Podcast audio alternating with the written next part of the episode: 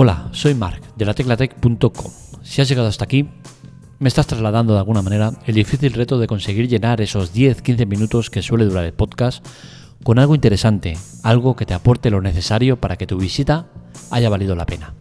No sé si lo conseguiré. Si no es así, si tienes alguna duda, inquietud, cualquier cosa, no dudes en contactar conmigo en arroba marmelia, tanto en Twitter como en Telegram, y contarme lo que sea. Voy a intentar ocupar este tiempo con algo de interés y espero conseguirlo. Arrancamos en la Tecla Tech, un podcast grabado en directo, sin cortes ni censura. Empezamos.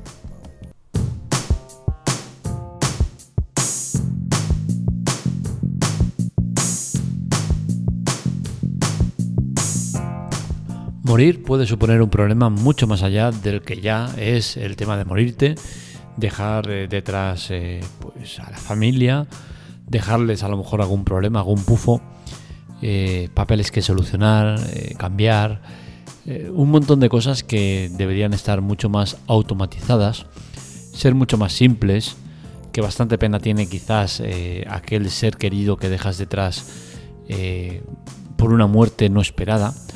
Y, al final, hoy nos topamos con un problema que creo que va a ser resuelto, mal resuelto, todo se ha dicho, pero al final resuelto y que pone tierra de por medio en algo que a mí me parece sorprendente, ¿no? Y es que el que puedas llegar a morir y que tus descendientes, tu pareja, tu lo que sea, eh, no pueda acceder a tus datos de, de Apple, eh, de, la nube, del iCloud, porque eh, no se permite.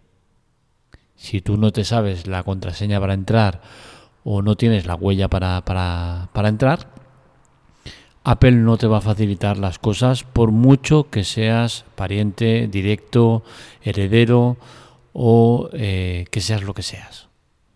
Ya ha pasado, ya se ha dado la situación en muchas ocasiones y es por eso que entiendo que Apple eh, pone tierra por medio y va a solucionar este eh, sinsentido. Y es que eh, va a llevar a cabo un cambio que lo veremos en breve, en, la próxima actualización de iOS que llegará en nada, ya lo vamos a tener disponible. Y es la posibilidad de, digamos, dejar fijados a cinco herederos. Cinco herederos que eh, podrán entrar en tu iCloud siempre y cuando acepten las condiciones eh, que se requieren, que son aceptar el mensaje que te envían para, para, ser es uno de esos elegidos.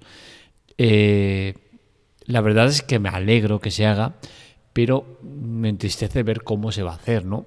Y es que creo que es algo que se debería trasladar a todo el mundo que se debería eh, ejecutar en cualquier tipo de situación eh, a nivel telefonía, estamos hablando, a nivel eh, tecnología más bien, porque lo llevaría a otros muchos campos. Y, lo que va a hacer Apple al final es permitir esa herencia, pero solo a los que son de Apple. Es decir, el sistema que, montan está pensado para todo el ecosistema Apple. Es decir, que si yo, eh, que tengo un iPhone, quiero dejar a cinco herederos que sean capaces de entrar en el iCloud eh, cuando yo no esté, pues esos cinco, esas cinco personas tienen que tener un equipo Apple. ¿Por qué? Porque el sistema lo que hace es enviar la autorización a través del de, eh, sistema de, de, de iOS no te llega un correo, no te llega tal. Entonces, al final lo que estás haciendo es solucionar un problema, pero solo para tus colegis. Y creo que eso no está bien, no es bueno porque sigues poniendo trabas a algo que no debería eh, tenerlas. Y es que al final, eh, yo por, por, ejemplo en mi casa, eh, soy el único que tengo un iPhone. Mi hermana también lo tiene, la podría, mm, la podría hacer heredera, ¿no? Pero al final ni mi mujer ni mis hijos tendrían acceso a, lo que es el iCloud si yo muriera. Tienen acceso porque ellos saben mi contraseña eh, y bueno, podrían entrar. En mi caso no es un problema. Pero sí que entiendo que haya muchas personas que tengan este problema y que la solución la están dando, pero solo parcialmente. Creo que eso no, es bueno, pero bueno, eh, más vale eso que nada, ¿no? Eh, ¿Cuándo estará disponible? Como digo, estará disponible en la próxima versión de iOS, concretamente la 15.2, que no debería demorarse mucho en eh, salir. Eh, la parte negativa, ya os la he dicho, el tema de no llegar a todo el mundo. La parte positiva es que quitan un problema real, un problema que nos estamos encontrando y que podemos trasladar a otros muchos eh, aspectos, muchos otros servicios y creo que habría que poner una solución eh, clara y directa. Me consta por alguna cosa que he leído que en, Android eh, Google tiene algo eh, ya para solucionar este problema, ¿no? Pero creo que deberíamos globalizarlo, hacerlo para todo el mundo y para todos los servicios. Es decir, que de manera universal yo diga, oye, mira, cuando yo me muera, quiero que esta persona, esta, esta, esta, esta, tengan acceso a todo aquello que, esté gestionado bajo mis, cuentas y mis tal, ¿no? Entonces, eso daría una solución interesante a muchos problemas.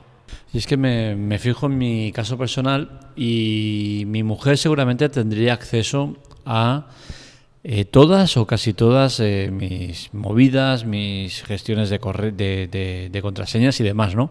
Pero sí que hay alguna de ellas que no sería capaz de entrar. ¿Por qué? Porque eh, por temas de, seguridad he tenido que cambiar la contraseña porque ha sido vulnerada tal y cual y el sistema no me ha permitido eh, usar el tipo de contraseña que yo suelo usar. Eh, sigo unos patrones que, bueno, hacen que, que, tenga una serie de contraseñas. En cada sitio uso una contraseña diferente, pero siguiendo un patrón similar. Es decir, que mi mujer sabría eh, determinar cuál es ese patrón y sabría llegar a la conclusión de cuáles son las contraseñas de cada sitio. Pero en alguna de ellas, como digo, no se permite el uso del tipo de patrón que, tengo yo eh, para las contraseñas y eh, tengo que poner otra contraseña diferente, con la cual cosa posiblemente mi mujer no podría entrar. Y esto me generaría otra vez el problema que estamos hablando, ¿no? De que yo me muera por causas no naturales, que no pueda dejar zanjado todos los temas, todo el, eh, cambio de, servicios, todo el cambio de, titularidades, todo lo que sea, y que se quede algo ahí en el limbo y que encima mi mujer, que ya tiene bastante carga con el que yo me haya ido antes de tiempo y que eh, tenga cosas por solucionar, que encima tenga que ser ella la que haga la solución a esos problemas, ¿no? Entonces creo que debería existir un sistema universal que permitiera eso, ¿no? Determinar a herederos independientemente de la plataforma en la que estés y que digas, oye, mira, en caso de que yo me muera, eh, eh, todos estos servicios que, que, tengo contratados, eh, pues que mi mujer, mi descendiente, mi, el que sea, tenga acceso a ello. Entonces, la manera de gestionarlo tampoco cuesta mucho, ¿no? Sería cuestión de, de, algo, un sistema universal, un sistema que, te permita hacer el registro ahí, decir, oye, mira, soy tal persona, eh, documentarlo de manera oficial y, decir, mira, pues en caso de que yo fallezca, tal persona con tal DNI o tal persona con este correo, tal, tal, tiene derecho a, entrar a mis servicios y, se le tiene que autorizar, ¿no? Entonces, eh, creo que es algo que no costaría demasiado hacer y, que seguramente nos llevaría a lo mismo de siempre, ¿no? A la ID única. Es importante lo de la ID única, algo que te, te eh, verifique como persona sin tener que dar demasiados datos. Es decir, que eh, una institución que se encargue de gestionar ese tipo de cosas. Es algo que vengo reclamando de siempre. Hace tiempo que no hablaba de ello, ¿no? Pero es algo importante, ¿no? El tema de una ID única que permita el que eh, yo en vez de decir soy Marmería con mi DNI tal, mi no sé qué, ni no sé cuánto, tal, pues diga eh, soy eh, el usuario 400, 400, ya está, listo. Y que eso es de validez. ¿Por qué? Porque estoy con ese usuario y una contraseña que va al centro de IDs únicas. Y ahí sí que ya está todo almacenado. Mi, mi dirección, mi DNI, mi teléfono, mi todo. Todo ahí viene criptado, bien tal, que no se puede acceder, que las empresas no puedan acceder salvo que se requiera algún tipo de información concreta de ese tipo y que yo lo autorice. Es algo que se podría hacer y que nos daría muchas ventajas. Entre ellas, esta que comento. la de poder nombrar herederos sin tener que entrar en temas de eh, dar demasiados datos privados. Al final creo que eh, lo que está haciendo Apple es un paso importante, pero que se queda a medio camino por el tema de, ser solo para el ecosistema de Apple. Pero entiendo que es bueno, es bueno y que deberíamos trasladarlo a otros muchos aspectos de la vida.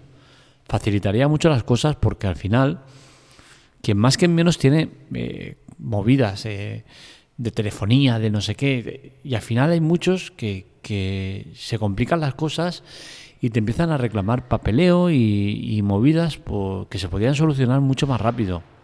Hay que facilitar las cosas. Hasta aquí el podcast de hoy, espero que os haya gustado. Me he olvidado del patrocinador eh, solidario. En este caso es Juanjo, esta semana será el patrocinador de tanto los podcasts como eh, los artículos de la web. ¿Qué es un patrocinador solidario? Pues bien, en las notas del episodio os lo cuento. Son personas que sin aportar un solo euro permiten eh, que ganemos dinero.